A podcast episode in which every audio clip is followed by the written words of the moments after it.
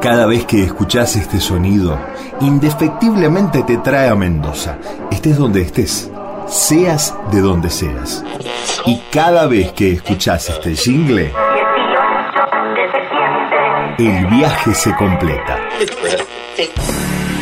En este podcast vamos a repasar desde la radio la historia de un fenómeno sociocultural sin precedentes.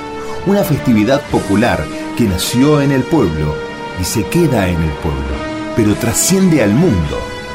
La Fiesta Nacional de la Vendimia. Un viaje de sonidos de radio que reflejó y refleja la idiosincrasia social, política, económica y cultural de una región. Más allá de las luces de la fiesta, los quiebres históricos que hacen a Mendoza y a su gente.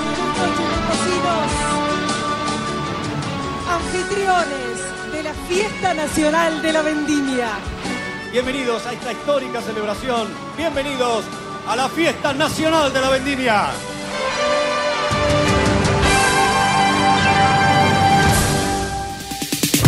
Estás escuchando LB10 Podcast.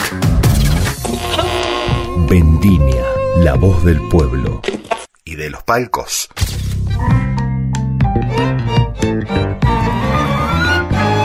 Bienvenidos y bienvenidas al capítulo 4 del podcast Vendimia LB10.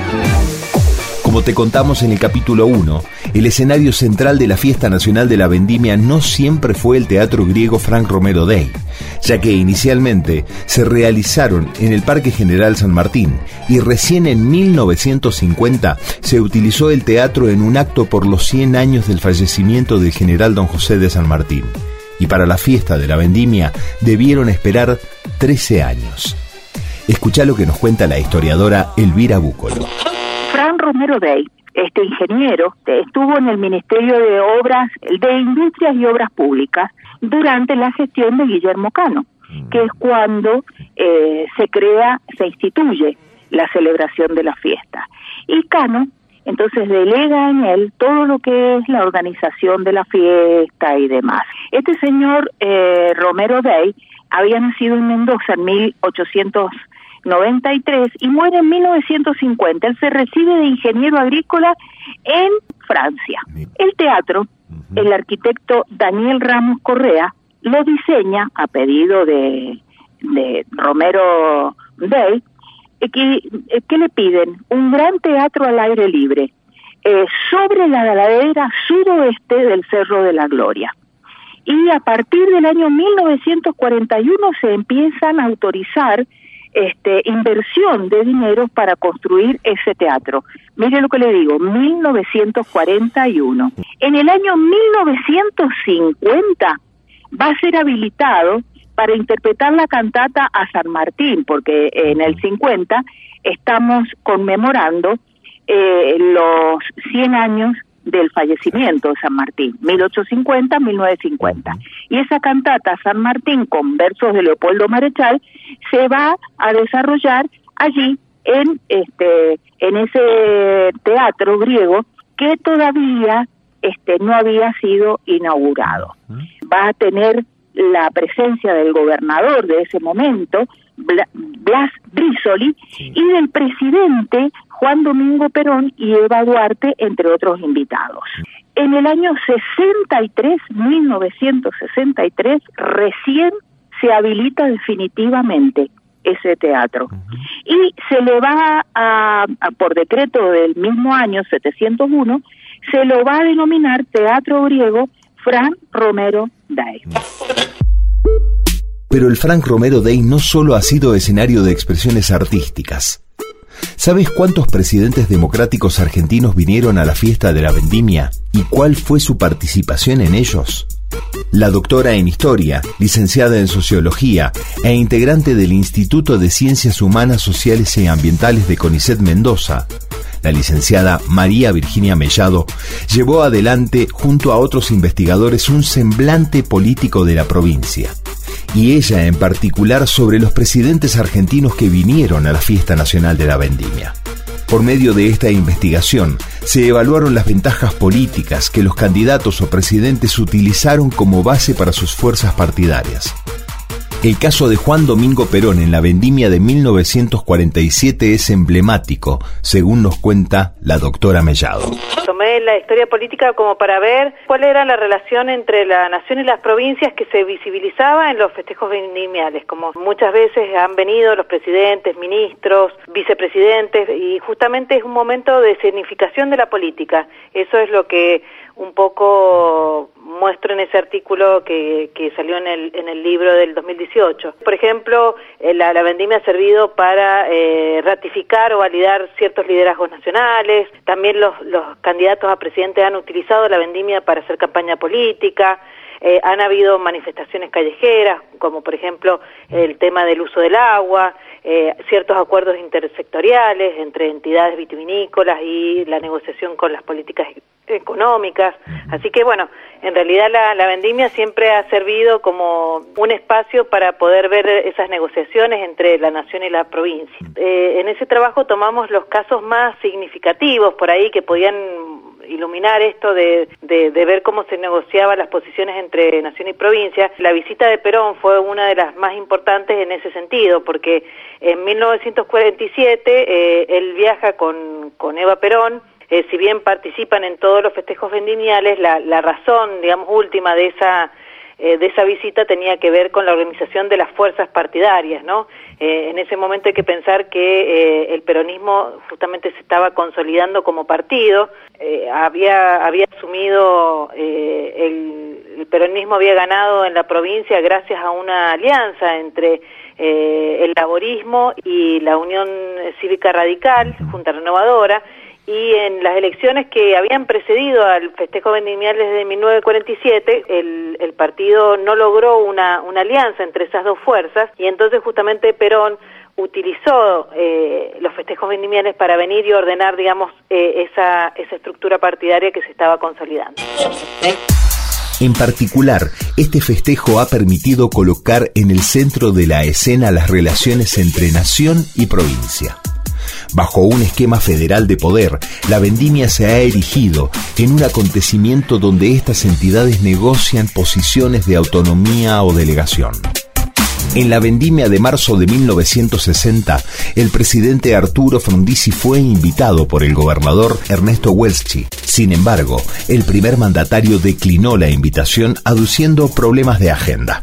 La negativa de Frondizi se debió a no querer exposición ante la opinión pública mendocina por la coyuntura que estaba marcada ante el descalabro en la industria hortícola y la política de hidrocarburos que impulsó el gobierno nacional. En la vendimia de 1962, el presidente Frondizi participó de los actos vendimiales durante el gobierno del demócrata Francisco Gabrieli, según detalla la licenciada Mellado. Han habido muchos casos que, bueno, que se les ha eh, cursado la invitación y justamente eh, porque como es una visibilización eh, en la escena pública y los presidentes no han querido exponerse a esa, a esa visibilización. En los años 60 fue el caso de Frondizi, por ejemplo, que Ernesto Welchi eh, invitó en ese momento a, a Frondizi, que era de su de su misma extracción partidaria, de la UCRI. Él no, no quiso venir porque para él, bueno, había ciertos conflictos con algunos sectores, sobre todo la parte de los hidrocarburos, digamos, del, del sector económico vinculado a los hidrocarburos, que, bueno, quisieron que eh, finalmente el, el presidente eh, se negara a, a, esa invitación. Dos años más tarde, en 1962, ahí sí eh, aceptó, ya invitado por el gobernador Gabrieli en ese momento, porque bueno, ya su coalición, eh, digamos que le, lo había llevado al poder, se estaba prácticamente desmoronando y bueno, fue una manera también de tratar de, de unificar o de buscar nuevos, nuevos apoyos en ese momento de, de cierta debilidad. Pero los procesos políticos modificaron en algo a la fiesta de la vendimia. Fueron escenario propicio para el sector vitivinícola. Durante el proceso militar que inició en 1976, tomó la escena un escándalo económico-político que hirió a los productores. La caída del grupo Greco que siguió durante el proceso democrático que se restituye en 1983 en Argentina con el doctor Raúl Alfonsín, quien vino a Mendoza en 1984, donde los asistentes al teatro griego dieron su apoyo a la figura política como emblema de la democracia. Pero escuchá a la doctora en historia del CONICET, María Virginia Mellado el almuerzo de las fuerzas vivas fue un momento, digamos, de mucha negociación, sobre todo para las cuestiones de la política económica. ¿no? Pensemos, por ejemplo, en la época de la dictadura se, produjo uno de los fenómenos más significativos en la historia de la vitivinicultura, como fue la caída del Grupo Greco. Estamos hablando de 1980. Fue un, momento justamente de, de expresión, sobre todo de las entidades vitivinícolas, para mostrar el malestar de esa concentración de ese grupo económico que finalmente había prácticamente manipulado y, concentrado todo su poder en el mercado de vino de traslado. Digamos, en ese momento Greco pagaba precios muy altos y la desaparición de ese grupo generó todo un problema en la cadena de pagos y una crisis enorme en la vitivinicultura. Todo ese tipo de, cuestiones se expresaron y se, se, podían visibilizar muy bien a través de el almuerzo de las fuerzas vivas, que es el momento en donde de la fiesta de la vendimia, en donde eh, en generalmente se, se se reúnen los políticos y los empresarios para eh, establecer negociaciones sobre la política económica. El año 1984 fue muy particular porque justamente vino Alfonsín a, la, a los festejos en el, en el anfiteatro Fran Romero Day. Eh, allí claramente mm, la opinión pública mendocina, el, el público mendocino plebiscitó en algún sentido el liderazgo político de Alfonsín. Se puede ver claramente, digamos, el acompañamiento de la gente de, todas las personas que estaban ahí en el anfiteatro con los pañuelos blancos, ¿no? En, ese sentido, un fuerte apoyo a la presidencia de Alfonsín, a pesar de que la, la coyuntura vitivinícola era extremadamente crítica, ¿no? Por esta situación de la desaparición del grupo Greco, pero sin embargo, el festejo vendimial sirvió, digamos, para, para apoyar tanto el liderazgo de Alfonsín como eh, también la idea de, eh, de la importancia del Estado de Derecho, ¿no? Que se había recuperado unos meses antes. Claramente, los vítores que que le ofrecieron a Alfonsín mostraban justamente el apoyo de la gente de, Mendoza hacia el, hacia el presidente Alfonsín. La vendimia no solo plebiscitó al gobierno de Alfonsín, hay candidatos que hicieron campaña durante los actos vendimiales en Mendoza. Pero de eso te contamos más adelante. LB10. LB10 Podcast. Guanacache entonces elevó sus manos imprecando al cielo, vuelve Padre a germinar la cosecha. Cada año, cada día, cada noche, podemos ser camino, hierbas, tierra, los narradores de la Fiesta Nacional de la Vendimia son voces que en su mayoría tienen formación como actores. Pero, ¿qué es interpretar? ¿Es solo aplicar técnicas para decir palabras escritas en un guion bajo una temática lineal o requiere de otros elementos? El actor, locutor, narrador de gran cantidad de vendimias, Rafael Rodríguez, nos mete en el mundo de la observación sensorial. Estuve en el San Martín también, otro otro maestro, ¿no? Dominique de Facio. Yo hasta conocerlo era partícipe de mi histrionismo, es decir, sabía lo que tenía y lo usaba y lo usaba en mi propio beneficio, en mi carrera, en el cine, en televisión, en teatro. Cuando conocí a Dominique, que lo contrataron en el San Martín durante tres meses, dio por tierra a Dominique todo lo que yo creía y comenzó eh, con un ejercicio muy simple, diciéndome observar con el tacto, observar con el oído, observar no solamente con la vista, el olfato te da mucho y, te da, y el gusto también. Y de ahí salió el, mi tratamiento de observación sensorial. Ahí aprendí lo que es la transmisión, digamos, a través de la voz, también en aquel año 65 previamente, perdón, en el 64, apenas llegué en octubre, en noviembre ya estaba trabajando en Radio Nacional. Entonces, a partir de allí, la, radio, la radio es para mí, este, el micrófono es, es la comunicación total y el, el modo de conversar de, de, ¿no? Con el, con el oyente a partir de un micrófono y sabes perfectamente de pronto que ese micrófono equivale a 100.000 o 200.000 o 300.000 orejas que están prendidas a, a lo que estás diciendo. Mm. Mayor compromiso todavía. Eh, entonces hay que hablar con referencia sensorial, hay que hacer ver, hay que hacer gustar, hay que hacer oler, hay que hacer tocar lo que uno está diciendo. Y cuando vos bien decías recién, cuando uno dice agua, hay una referencia mental al agua, que puede ser el agua del mar, que no es lo mismo decir agua de mar que decir agua de río, o agua de arroyo, o agua de acequia. Otra de las enormes narradoras de esta festividad mendocina, Mónica Borré, nos afirma que el intérprete optimiza lo que alguien escribió. La narración puede hacer brillar un guion mediocre o destruir un buen guion. El intérprete optimiza lo que tiene.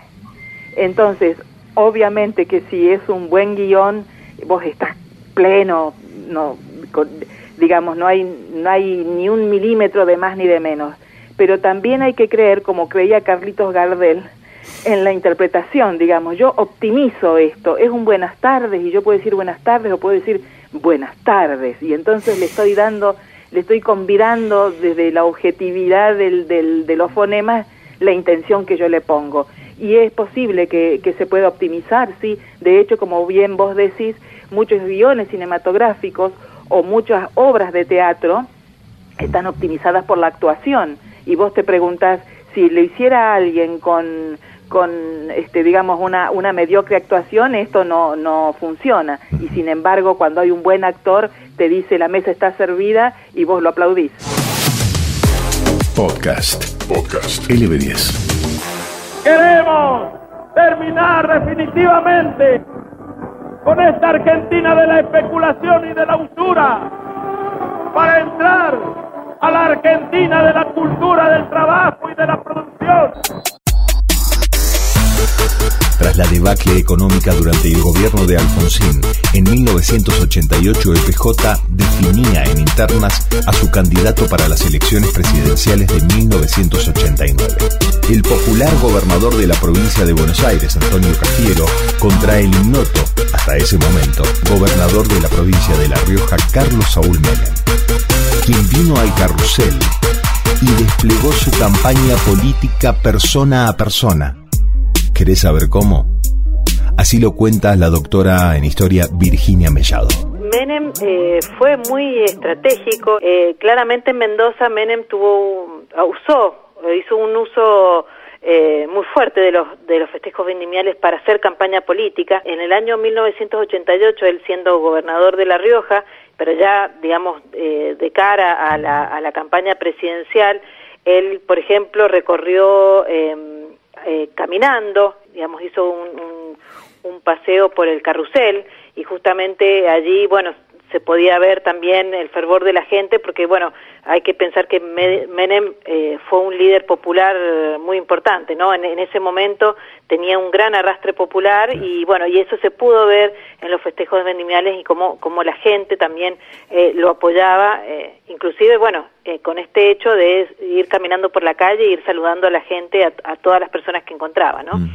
Esto hay que pensarlo que era en el marco de una, de una campaña, de una interna partidaria muy fuerte que se produjo en julio de 1988 contra eh, Cafiero, que era el gobernador, en ese momento el gobernador de la provincia de Buenos Aires y que era el que supuestamente tenía más chances de ganar la, interna del justicialismo, ¿no? Bueno, y después ya eh, las visitas que siguieron fueron ya siendo presidente eh, en el año 92 y en el año 94 vino en esas dos oportunidades también. La primera, digamos, para mostrar un poco los logros de la convertibilidad, volvió, digamos, con la idea de justamente demostrar los logros de esa de, esta, de este primer mandato y en 1994 también en, una coyuntura también muy particular que fue un momento antes de, eh, la, de las elecciones de la Convención Constituyente que van a ser las que le van a permitir la, la reelección en 1995 las dos visitas tienen eh, un trasfondo político muy importante. Fernando de la Rúa y justamente él vino en un contexto muy particular que fue el, el del motín de la cárcel y eh, allí, bueno, eh, son aquellas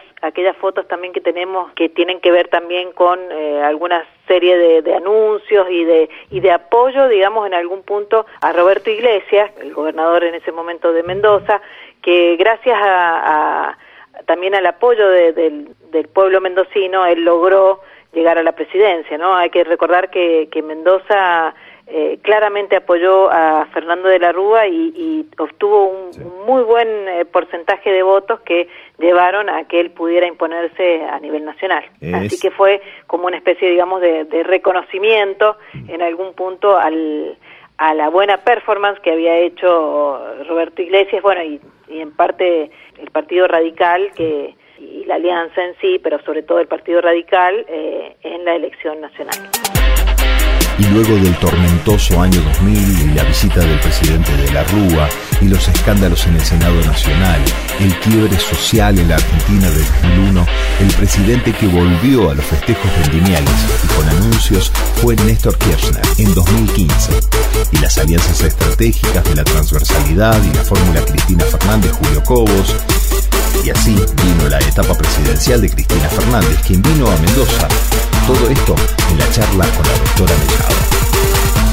Generalmente también eh, los festejos vendimianes han servido para ese tipo de cosas, ¿no? Para no solamente para inaugurar obra pública, sino también para anunciarla, como pasó, por ejemplo, en el año 2005 con, con Néstor Kirchner, que, que anunció, hizo una serie de anuncios muy, muy importantes y en parte también que mostraban el, el guiño, digamos, el apoyo a, a, la administración de, de, Julio Cobos, ¿no? Claro, porque se venía la fórmula presidencial. A, lo largo del año 2004 se había empezado a, a, establecer esa relación de cercanía entre, entre Kirchner y Cobos, que más tarde van a dar lugar al, al radicalismo K, y finalmente va a desembocar en las elecciones del, 2000, eh, del 2007, en donde Cobos y eh, Cristina Kirchner eh, van a ser van a integrar la fórmula presidencial, ¿no? Pero en ese momento, en el 2005, digamos, la, visita de Kirchner fue como una especie de,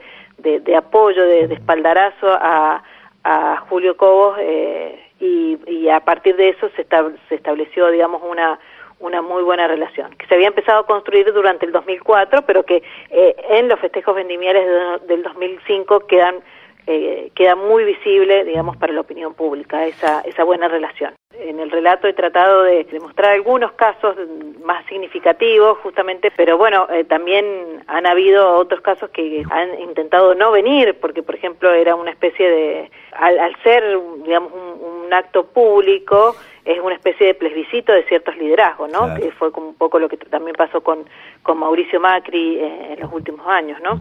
Hay que ir viendo la, la, coyuntura política para ver si realmente eh, es eh, acorde venir o no. En el caso de Cristina Fernández fue en dos oportunidades que participó y creo que no fue al acto central, ¿no? No, no, ella em, lo que hizo fue sobre todo también participar de los desayunos, bueno, que fue una nueva modalidad también que se implementó y que, bueno, que también mostraba esta idea de eh, la negociación con ciertas entidades, ciertas políticas económicas eh, en particular, ¿no? Viñateros, bodegueros, etcétera, que permiten, digamos, establecer ciertos lineamientos de la política económica, ¿no?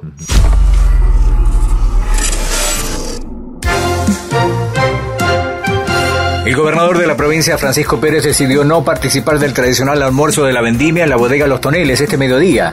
Es debido a la concentración de la protesta de productores del Este, del Centro Empleado de Comercio y los docentes nucleados en SUTE. La custodia del mandatario provincial aconsejó no llegar hasta el edificio ubicado en Guaymallén, donde la seguridad se vio desbordada por unos 500 manifestantes. Desde LB10 te contábamos un hecho inédito el sábado 8 de marzo de 2014, donde el gobernador Francisco Pérez no asistió al almuerzo vendimial. Por la noche, en el Teatro Griego, el mandatario se refirió a las protestas. Ahora entendemos que los reclamos son legítimos, estamos en democracia, pero hay un lugar para hacerlo. No hay problema que vayan a la explanada de Casa de Gobierno, que vayan a la Subsecretaría de Trabajo, pero no se puede faltar el respeto a un evento que se hace una vez al año y donde hay muchas expectativas, no solamente provinciales, ¿Es además la fiesta de la vendimia un termómetro político para los gobernadores e intendentes de la provincia? Durante el carrusel de 2014, el gobernador Francisco Pérez fue abordado por protestas de diferentes sectores y en la noche del acto central fue abuchado por parte del público en el teatro griego. Esto, según nos indica la doctora en historia Virginia Mellado, de alguna manera plebiscita las gestiones de la política local. A los gobernadores de provincia, según lo que vos tenés en tu estudio como historiadora, ¿los beneficia, el, es un plebiscito también para ellos la, el, teatro griego y demás? Sí, por supuesto. Hay que recordar, por ejemplo, lo que pasó con, con Francisco Pérez en, eh, el año, bueno, no, no recuerdo si fue en el 2014, pero generalmente eh, es un momento también de, de, digamos, de cierto plebiscito para también para los mismos gobernadores, ¿no? Y hay que recordar que, bueno, que en este último tiempo, en donde ha, sobre todo de los 90 para acá, pero finalmente... Eh, los, últimos años, los últimos 10, 15 años, en donde justamente ha habido una especie de, banalización de la política, en donde la política ha perdido su peso, es más problemático para los gobernadores participar de este tipo de eventos, porque han habido muchos casos en donde, bueno, han habido silbidos, han habido ciertas agresiones en algún punto frente a ciertas investiduras, entonces, bueno, eh, es, es un riesgo para, para los gobernadores eh, también eh, esta, esta significación, ¿no? Pero bueno, tiene que ver también con un con una posición de la política en nuestra sociedad porque justamente digamos ha habido una especie de, eh, de menosprecio de la política en los últimos tiempos no como una herramienta para poder transformar la sociedad. Se ha podido visualizar esta pérdida de importancia de la política como instrumento para mejorar nuestras sociedades no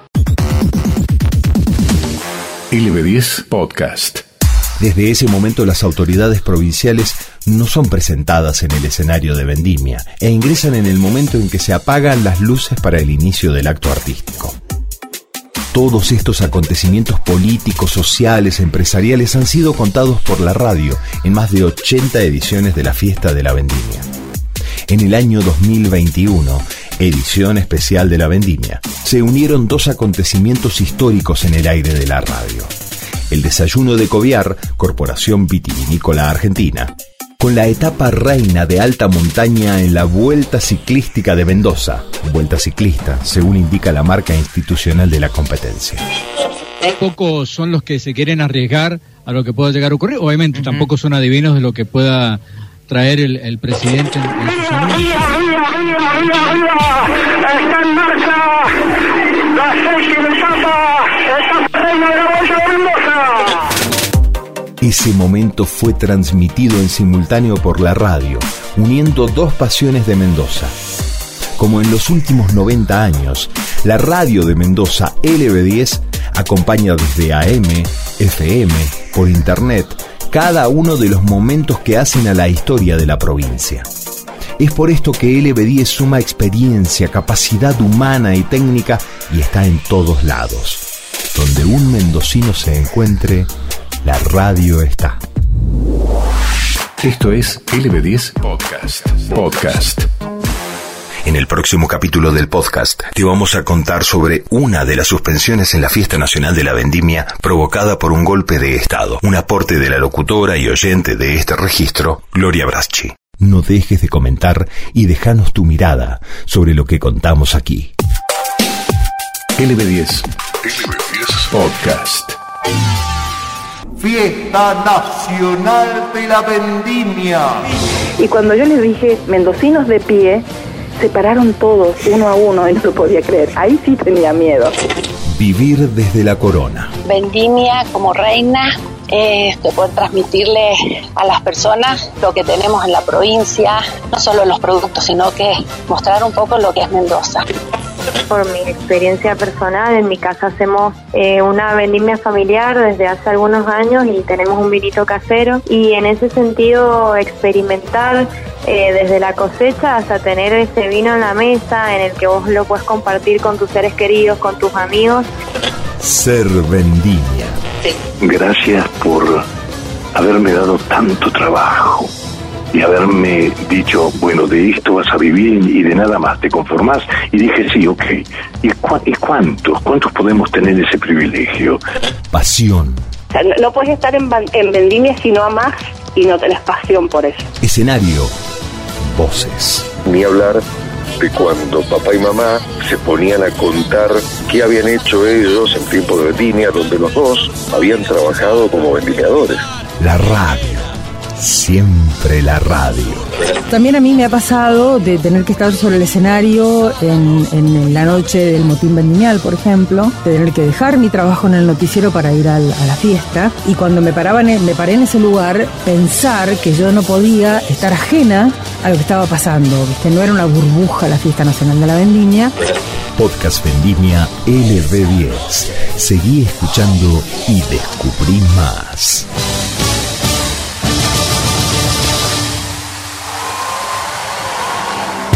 Encontrá este y todos nuestros contenidos sonoros en lb10.com.ar.